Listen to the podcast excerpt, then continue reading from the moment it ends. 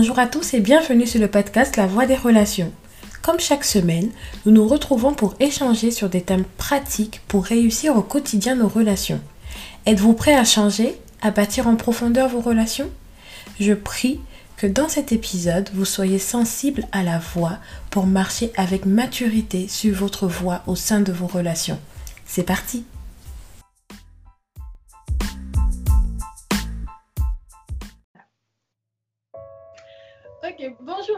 et bienvenue sur la plateforme La Voix des Relations. Nous avons euh, une invitée très spéciale. Pour ceux qui ne connaissent pas la plateforme, j'aimerais vous dire c'est une plateforme de, personnes qui apprennent à bien vivre leurs relations. Euh, il y a un blog safiurbano.com et il y a une chaîne YouTube qui remet justement tous ces podcasts vidéo qui nous permettent d'avoir des outils et des astuces pour bien vivre nos relations. Et j'ai le privilège et vraiment la joie de recevoir aujourd'hui Antonia. Bonjour Antonia. Bonjour Sophie, comment vas-tu? Je vais bien, je suis trop contente de t'avoir vraiment. je me suis dit, waouh, si vraiment je pourrais l'avoir sur la voie des relations, c'est vraiment un plaisir et une joie de t'avoir aujourd'hui. Ça va? Oui, super. moi aussi, je suis ravie, je suis ravie de partager ce moment avec toi. Je suis toujours ravie d'échanger en règle générale, mais je, suis ravie euh, d'avoir eu ton message et qu'on puisse échanger quelques minutes autour des relations. autour des relations. Justement, autour des relations, j'aimerais juste, bon, pour commencer, pour ceux qui ne te connaissent pas, te présenter un tout petit peu qui est Antonia? Alors ça, c'est la question qui débute toujours tous les entretiens, mais qui est une des questions les plus difficiles pour moi. Euh, c'est un parcours assez éclectique, mais euh, euh, pour faire très court, j'ai à la base une formation de biologiste que j'ai complétée quelques années plus tard par un master d'école de commerce avec une spécialité en stratégie de marque, euh, marketing et communication. J'ai commencé euh, ma nouvelle carrière du coup dans l'événementiel euh, à Londres et j'ai fini euh, par atterrir dans le monde de la santé un peu pour réconcilier finalement ces deux ces deux amours, mes deux formations en marketing et en communication. D'abord pour un industriel pharmaceutique, puis depuis quelques années pour une, une une multinationale qui fait du conseil et qui vend des données pour les du monde de la santé. Donc ça, c'est mon, mon, daytime job, comme je l'appelle. Et à côté de ça, euh, j'ai beaucoup de passion que je fais, on va dire, très, euh, très sérieusement. Euh, je me considère aujourd'hui comme une artiste multipotentielle et je, je ne m'interdis rien, en fait. Tant que ça peut mhm. rentrer dans mon emploi du temps, euh, je fais. Donc, euh, j'ai euh, ces dernières années été styliste de mode, donc une marque s'appelle Tissam, qui existe toujours. J'ai fermé la porte de cette aventure-là. Mon associé euh, s'en occupe toujours, mais c'est une très belle marque. Vous pouvez toujours aller euh, chercher et retrouver euh, partout où on peut retrouver des, des vêtements qui sont fabriqués en Afrique. je me suis aussi également occupée d'un festival euh, autour de l'Afrique, donc de la création inspirée par l'Afrique qui s'appelle Africa Montmartre. Et depuis, euh, depuis euh, l'année dernière, 2019, j'ai un peu plus accepté, en tout cas, ou plus affirmé ma fibre artistique en sortant un album euh, qui s'appelle Vulnérable, qui est un, un, recueil de textes poétiques mis en musique. Et finalement, euh, voilà, en fait, les portes s'ouvrent et se ferment. Et depuis quelques semaines, euh, quelques mois même, je j'accompagne donc une agence de communication qui s'appelle Ayana et compagnie, qui est une agence qui a également un média qui s'appelle Ayana Webzine. Euh, dans sa stratégie et dans le développement de, de, de la de l'agence et de et de la marque Ayana. Voilà, c'est ça, complet. voilà. Mais que, que de parcours, que d'expérience de potentiel, multipotentiel, en fait, comme tu te présentes un tout petit peu. Et euh, waouh! Par contre, je reviens juste sur, le, sur tes textes, sur les poèmes que j'ai écoutés, que je trouve super profonds. Vraiment, ça m'a beaucoup, certains m'ont beaucoup parlé.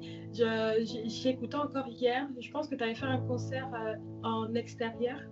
Et du coup, tu demandais la définition, c'est quoi l'amour? Et puis les gens essayaient de répondre. J'ai trouvé ça super sympa. Vraiment. Et du coup, euh, quelle place donnes-tu à l'interaction avec euh, l'être humain?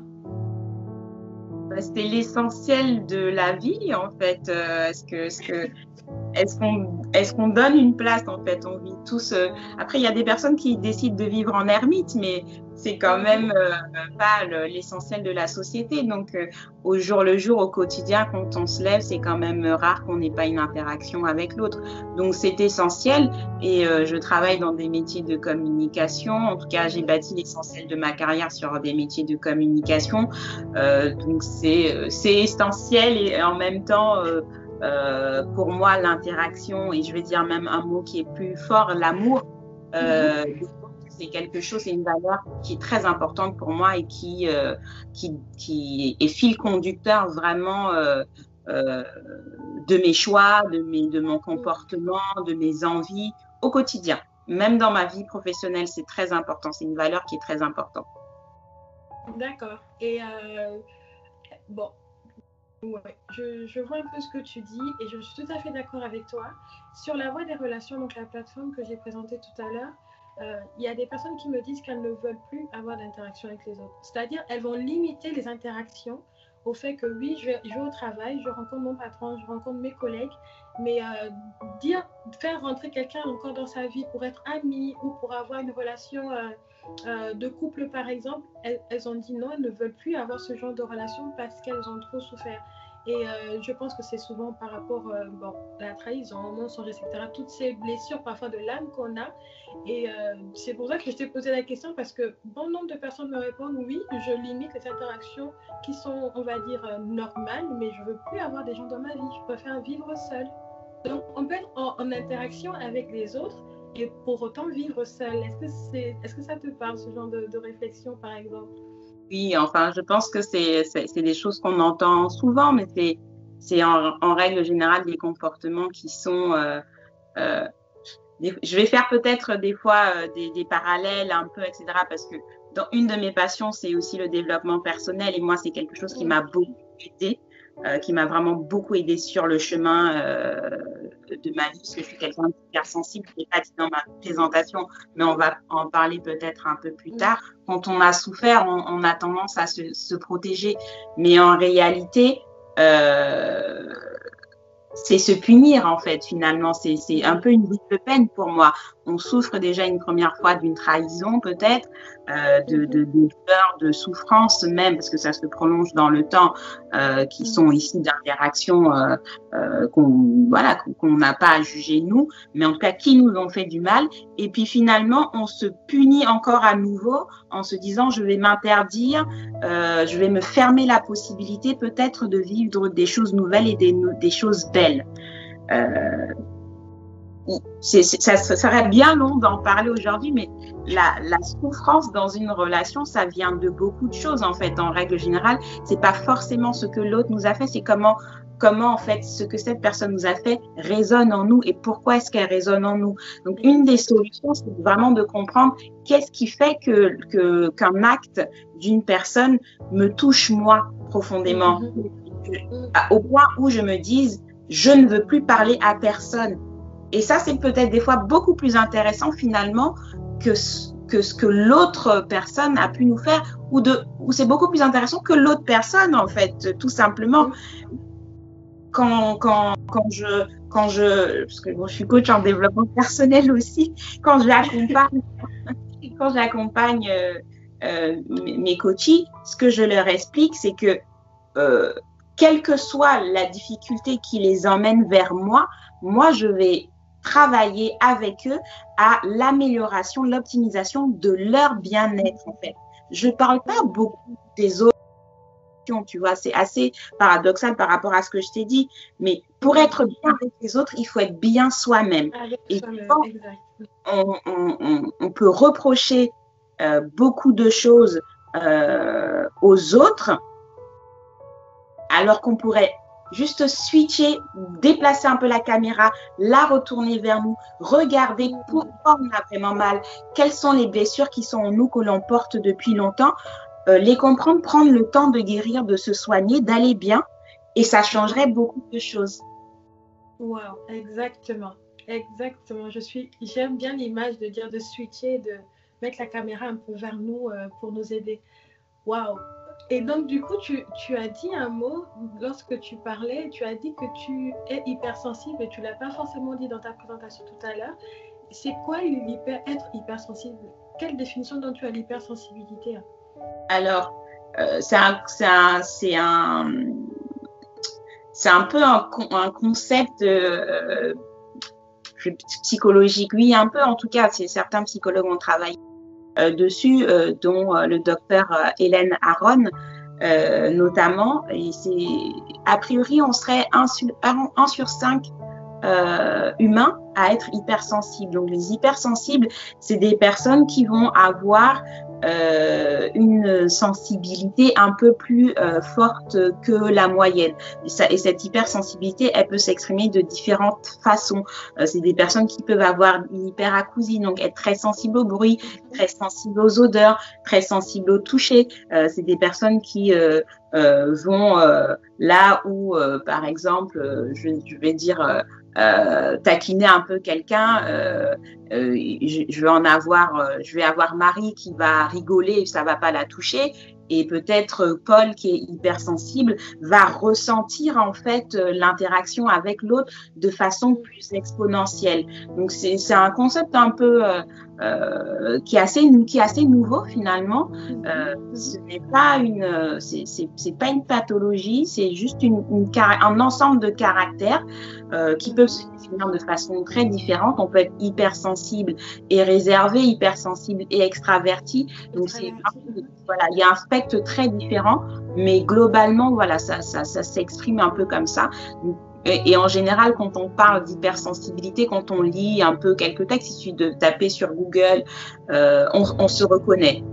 Donc les, les, hypersensibles, généralement, quand ils lisent ou quand ils entendent un autre hypersensible euh, parler, ils se disent ah ah peut-être peut-être que c'est moi. J'ai beaucoup d'années à ne pas savoir. Hein. Moi, euh, euh, j'ai 40 ans depuis quelques mois et j'ai vraiment mis un nom dessus à mes 36 ans. Donc, ça, c'est arrivé très tard. Quoi. Wow, ok. Voilà. Ah ouais, donc en fait, et donc justement pendant ces 36 années, bon, on va dire un, un peu moins, euh, comment as-tu vécu le, le fait d'avoir peut-être des, des, émotions plus poussées que d'autres, d'avoir euh, d'être, euh, de, de, prendre les choses un peu plus à cœur que d'autres? Comment as-tu vécu ça? Comme, Est-ce que c'était un handicap pour toi ou c'était une force? Et comment tu as géré ça en fait? À l'époque, je ne savais pas forcément euh, ce que c'était en fait. Je, je, je okay.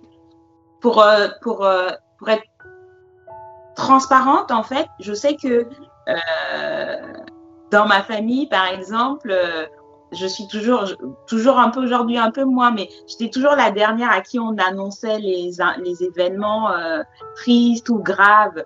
Euh, tu vois, ah non, on va pas dire en suite. Euh, euh, parce qu'ils savaient que je, j'avais, voilà, je, j'allais euh, peut-être beaucoup pleurer ou que j'allais, euh, voilà, avoir une réaction que eux, ils auraient du mal à gérer, etc. en amitié, en amour, mais je me rendais pas compte à l'époque, mais tout était euh, euh, prenait des grandes proportions, mais je me rendais pas forcément compte. Je, me disais juste, euh, moi, je suis sensible. Quand même, je disais, je suis sensible. Euh, les autres, euh, attention, hein, je laisse pas rentrer comme ça tout le monde dans ma vie. Je suis réservée, euh, etc. Mais en fait, un jour, je me rappelle, je pense que ça faisait pas longtemps que j'étais arrivée en France pour mes études secondaires. Euh, je me suis réveillée, on dit un souvenir de m'être dit un matin, euh, je ne veux plus vivre comme ça. Je ne veux plus euh, subir euh, la pression du monde, des gens, des circonstances sur ma vie en permanence en fait. Et à l'époque, je savais pas ce que c'était l'hypersensibilité, je savais pas. Et je me suis juste dit bon, comment je fais? Et c'est à ce moment-là que j'ai commencé à lire beaucoup plus. J'en avais déjà lu un peu avant. J'ai des parents qui sont qui sont médecins, mais qui sont, voilà, qui, qui fait lire beaucoup de livres de développement personnel depuis toujours, etc., qui pratiquent un peu de médecine énergétique, donc qui sont très branchés sur l'humain, mais euh, j'avais pas forcément fait de lien avec moi. Donc à partir de ce moment-là, j'ai commencé à lire beaucoup plus de livres de développement personnel, à prendre plus de distance avec les choses, à essayer de comprendre pourquoi je réagissais d'une façon ou d'une autre, euh, etc. Et, ça, c'est déjà une première étape qui avait euh, changé ma vie à ce moment-là. Je, je, me suis dit, euh, je veux plus subir, je vais euh, prendre de la distance et voir comment est-ce que je peux différemment voilà, euh, réagir ou interagir avec les gens et puis tout simplement euh, évoluer les circonstances de la vie qu'on ne peut pas contrôler. Hein. non, non, on ne peut pas contrôler ça, nous tombe un peu dessus.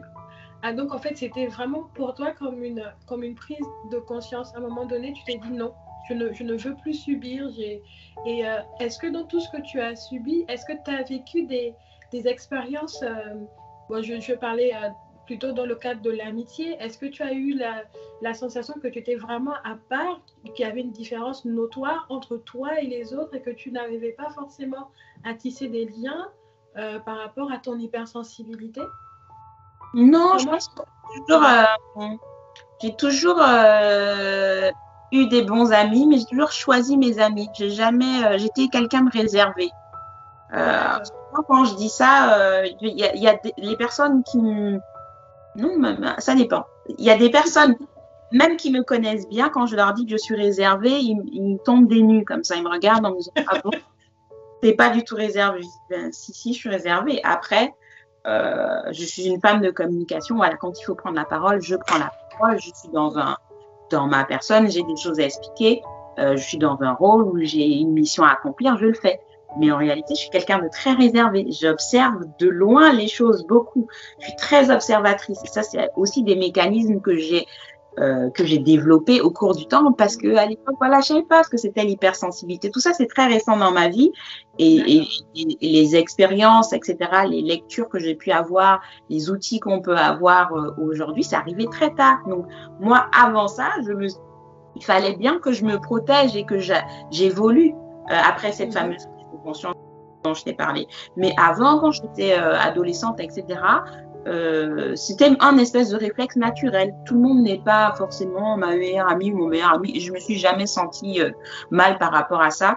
J'ai toujours eu des bons amis choisis, mais je n'étais pas le genre de personne à être en bande, à être voilà. J'avais mes bons amis et j'interagissais avec mes bons amis et et c'était très bien comme ça. Le reste, et je pense que tout le monde, enfin, certaines personnes savaient très bien que voilà, j'avais mes bons amis et qu'il y avait toujours, il y avait un espèce de protocole quand même pour euh, pour connaître pour Donc, j'ai okay. vécu euh, mal. Euh, il y a des difficultés d'interaction, certes, mais pour moi, ça fait partie un peu de mon de mon quotidien et c'est bien parce que ça me permet en fait de laisser une distance et de me de laisser les autres me connaître et de me laisser le temps de connaître les autres et je, ça fait beaucoup aussi et, ça c'est pas plus mal. Non, c'est vraiment pas plus mal et c'est exactement ce que ce que je dis à plusieurs personnes. Ne, ne, ne, vous empressez pas à être en relation avec les gens et ne vous empressez pas à dire que quelqu'un est votre ami. Prenez le temps de connaître, observer cette distance. Et quand tu parlais, je me, je me revoyais un peu, j'étais un peu comme ça aussi, euh, à être vraiment un peu, enfin j'avais des interactions, mais être loin des gens. Dès mes 11 ans, j'observais tout le monde. Je voulais savoir si il y a eu un malheur, comment les gens allaient réagir. J'étais très observatrice, je voulais étudier les émotions des gens. Et donc, je pense que c'est ça me préparer à tout ça aussi. Bref, c'est vraiment pas forcément de moi qu'on va parler aujourd'hui, mais euh, et comment en fait une personnalité, on va dire, hypersensible gère ses émotions? Est-ce que tu as du mal à, à gérer tes émotions, par exemple euh, quand quelqu'un pourra peut-être modérer sa colère, est-ce que par exemple tu peux te mettre en colère de façon exponentielle C'est quelque chose qui, euh, voilà. Comment les hypersensibles gèrent les émotions? Je pense que tant qu'on ne prend pas conscience, on gère très mal en fait.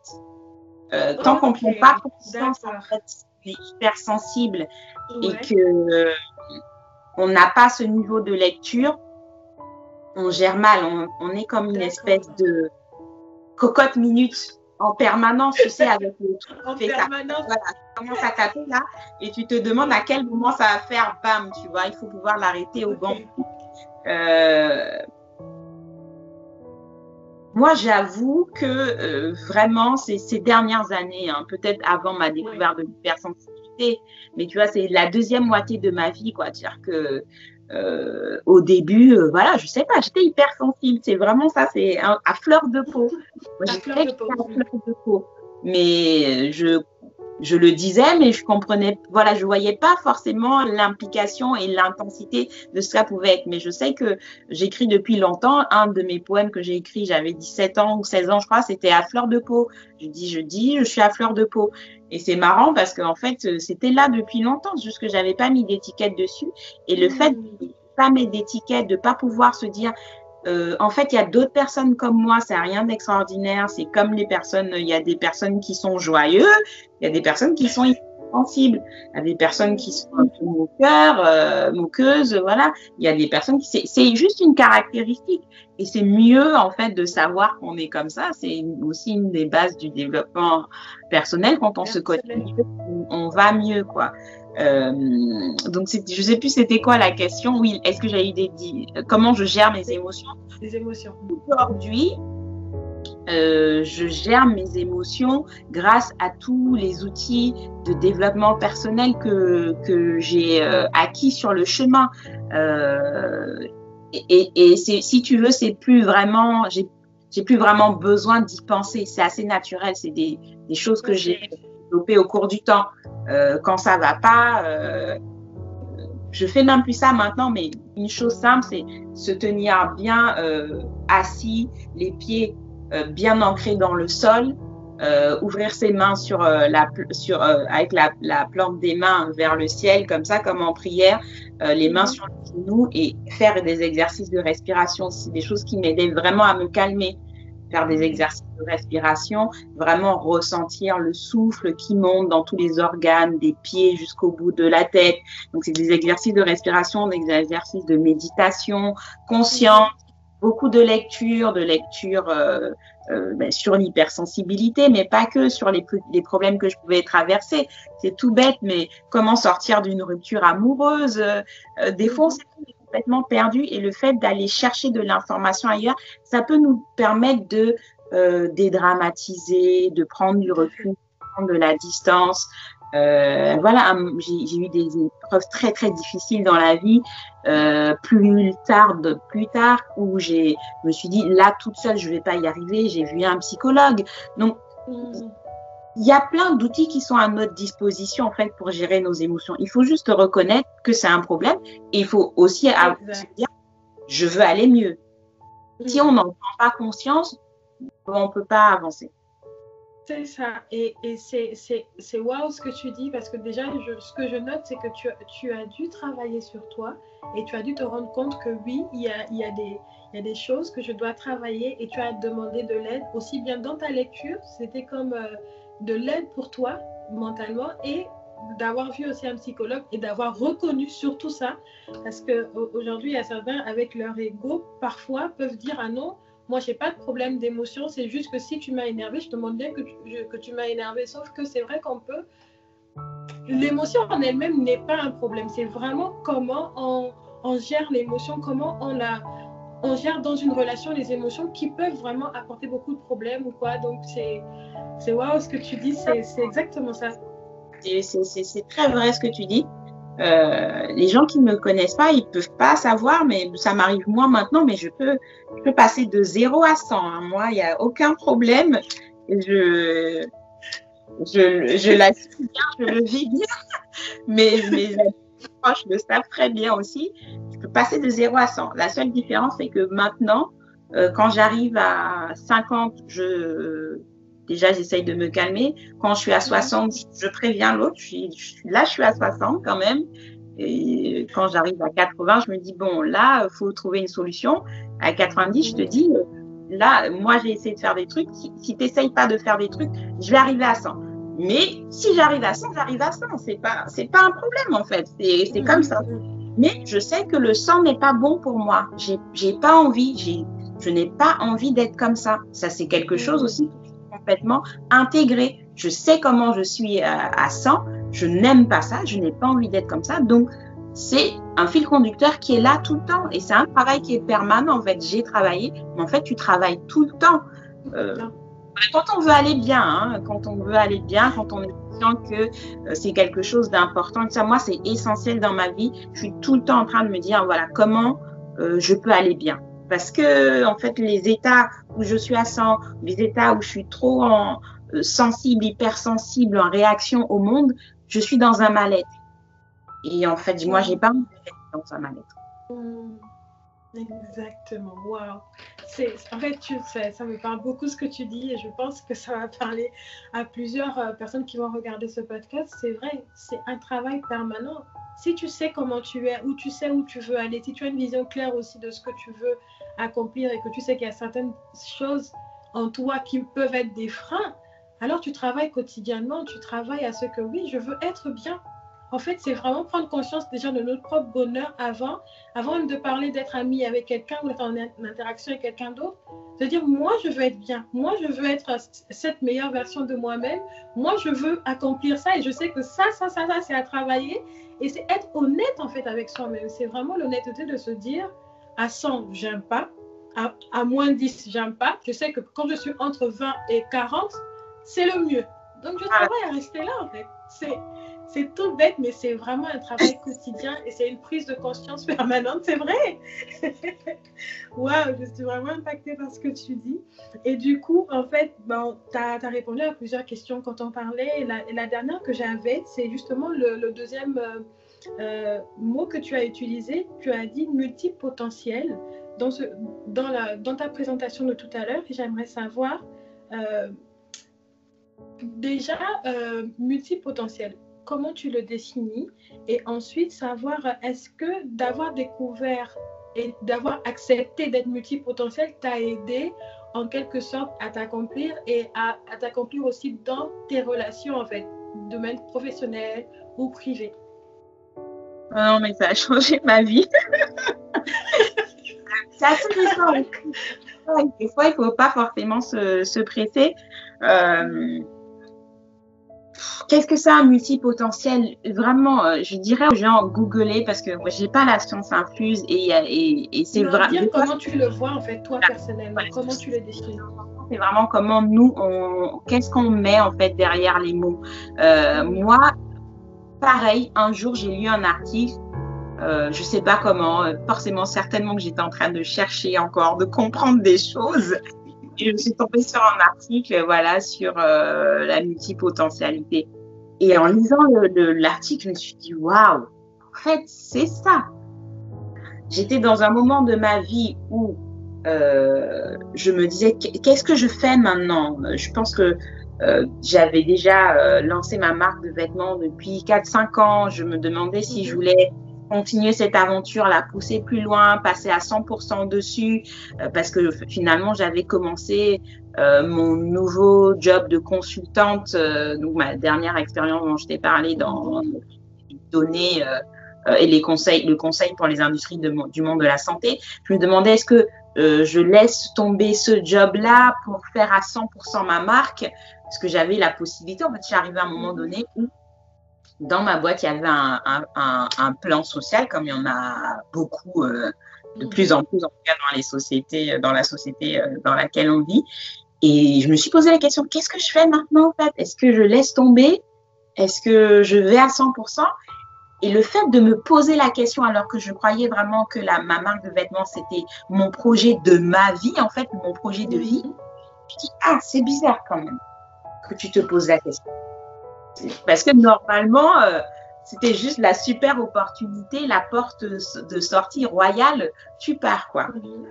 Mhm. Et, euh, et, en fait, non, je me rendais comme en fait, j'ai envie de garder mon boulot. Je savais que mon, mon poste n'était pas en jeu. J'étais euh, bien dans cette boîte qui avait mhm. besoin. J'avais pas envie, en fait, de laisser complètement tomber ça pour la création et la mode. Je me suis dit, qu'est-ce que ça veut dire sur moi? Et donc, c'est comme ça que je lis cet article qui dit, en fait, euh, il y a beaucoup de personnes hein, aujourd'hui, de plus en plus, je pense que aussi, au-delà du potentiel, euh, c'est aussi un mode de vie aujourd'hui où on se lâche, on se lâche beaucoup. On, on, on a l'habitude de faire ça de plus en plus. Hein. On veut faire ci, fait ça en même temps, on est freelance, on a un job, on a une petite marque de vêtements ou de décoration. On a envie de faire beaucoup de choses. Je pense que c'est le monde dans lequel on vit aussi, c'est notre génération qui n'a pas envie de se fermer, qui a envie d'explorer énormément de choses.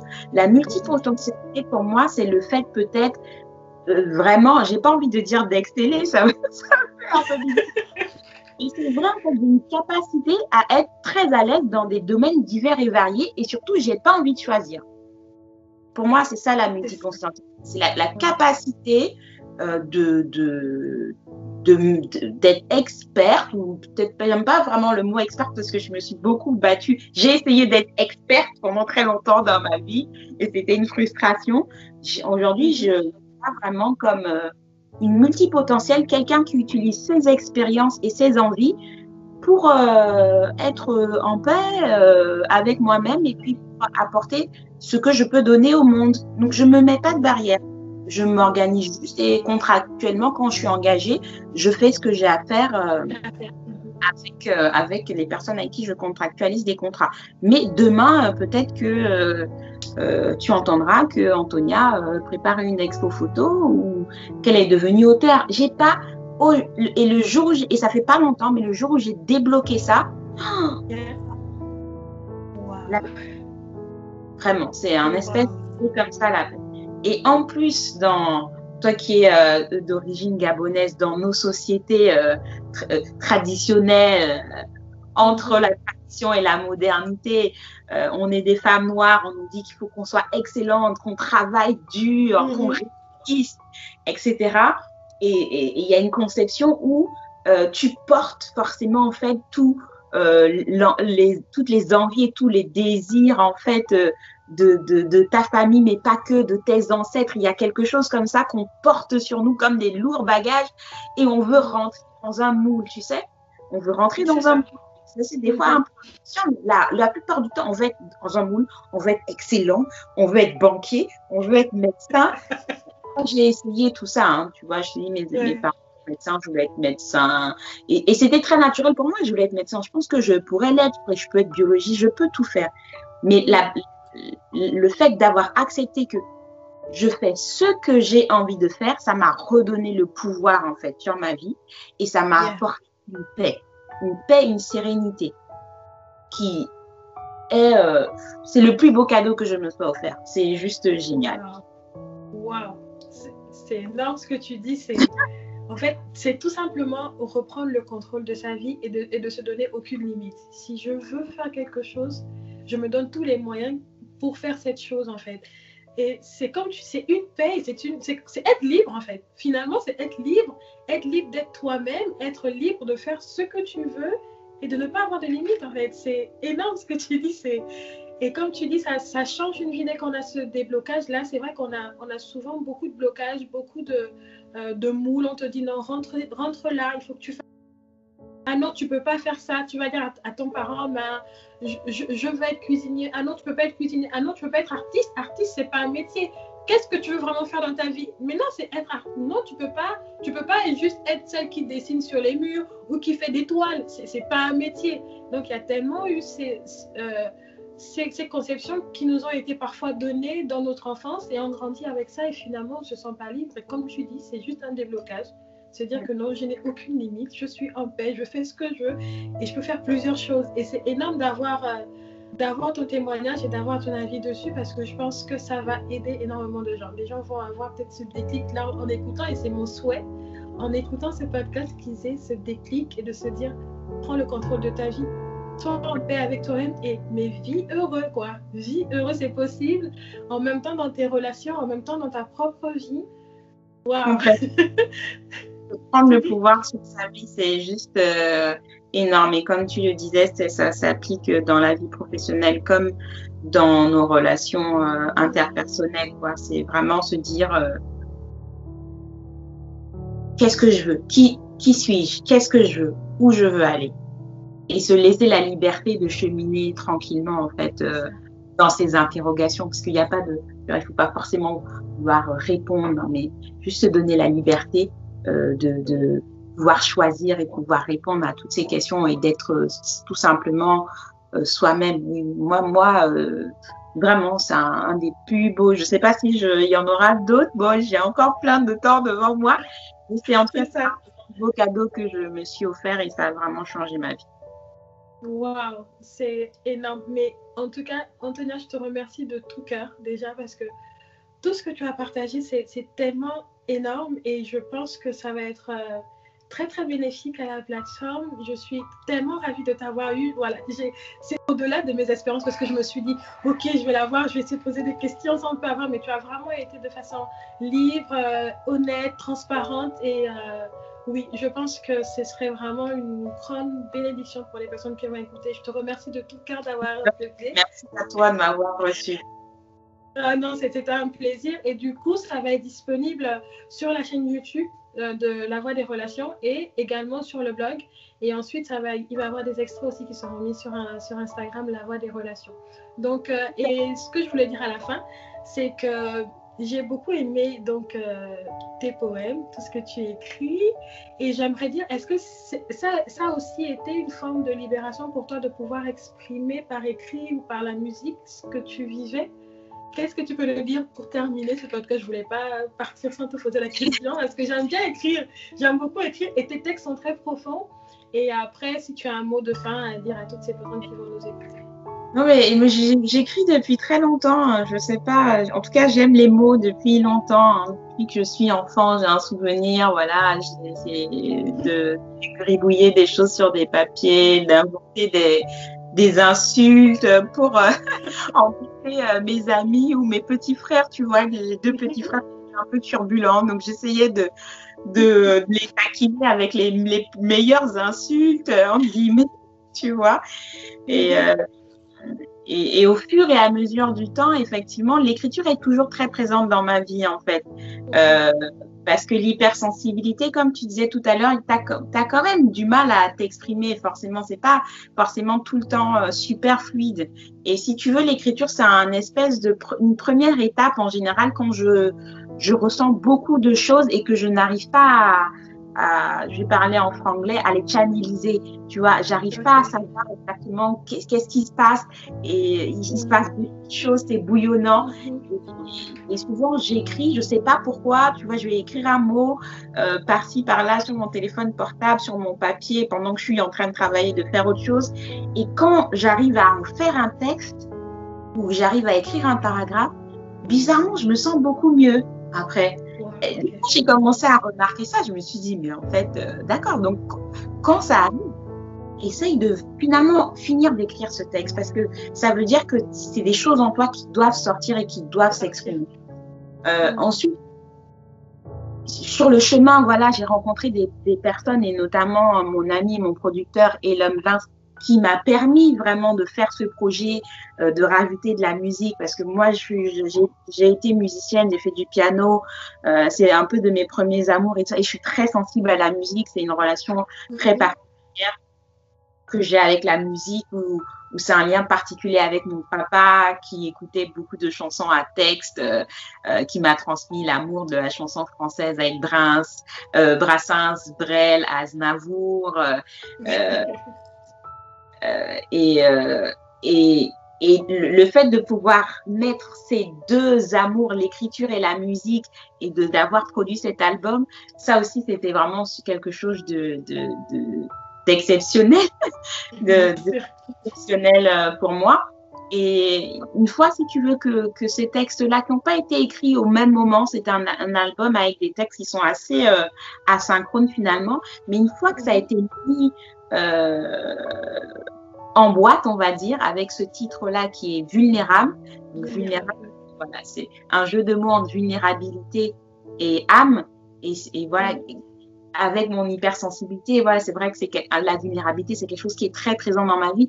Mais j'avais envie de dire aux gens, en fait, la vulnérabilité, c'est pas, ce n'est pas euh, une faiblesse. C'est juste pouvoir euh, accepter qu'on est sensible euh, au monde, aux choses, euh, aux circonstances de la vie. Et c'est plutôt normal, ça nous rappelle qu'on est vivant en fait. Et, et, et, le fait d'avoir fait cet album aujourd'hui et de l'avoir partagé au monde, qu'il y ait des gens comme toi qui écoutent les textes, mhm. qui les écoutent plusieurs fois par jour, c'est toujours un peu bizarre. et qui en parlent et qui leur fasse du bien. Mais oui, c'est pour moi, c'était euh, c'était thérapeutique et ça l'est toujours en fait, parce que le, le fait de me rendre compte que ma propre, mes propres souffrances, mes propres interrogations, euh, mes réponses parfois euh, peuvent aider d'autres personnes, ça me, me rappelle à chaque fois en fait qu'on est infiniment petit dans l'universel en fait et que ce qu'on vit finalement n'est exceptionnel. Rien de ce qu'on vit n'est exceptionnel. Il y a des gens tout autour de nous qui l'ont vécu, il y a des gens euh, qui l'ont vécu avant, qui le revivront certainement.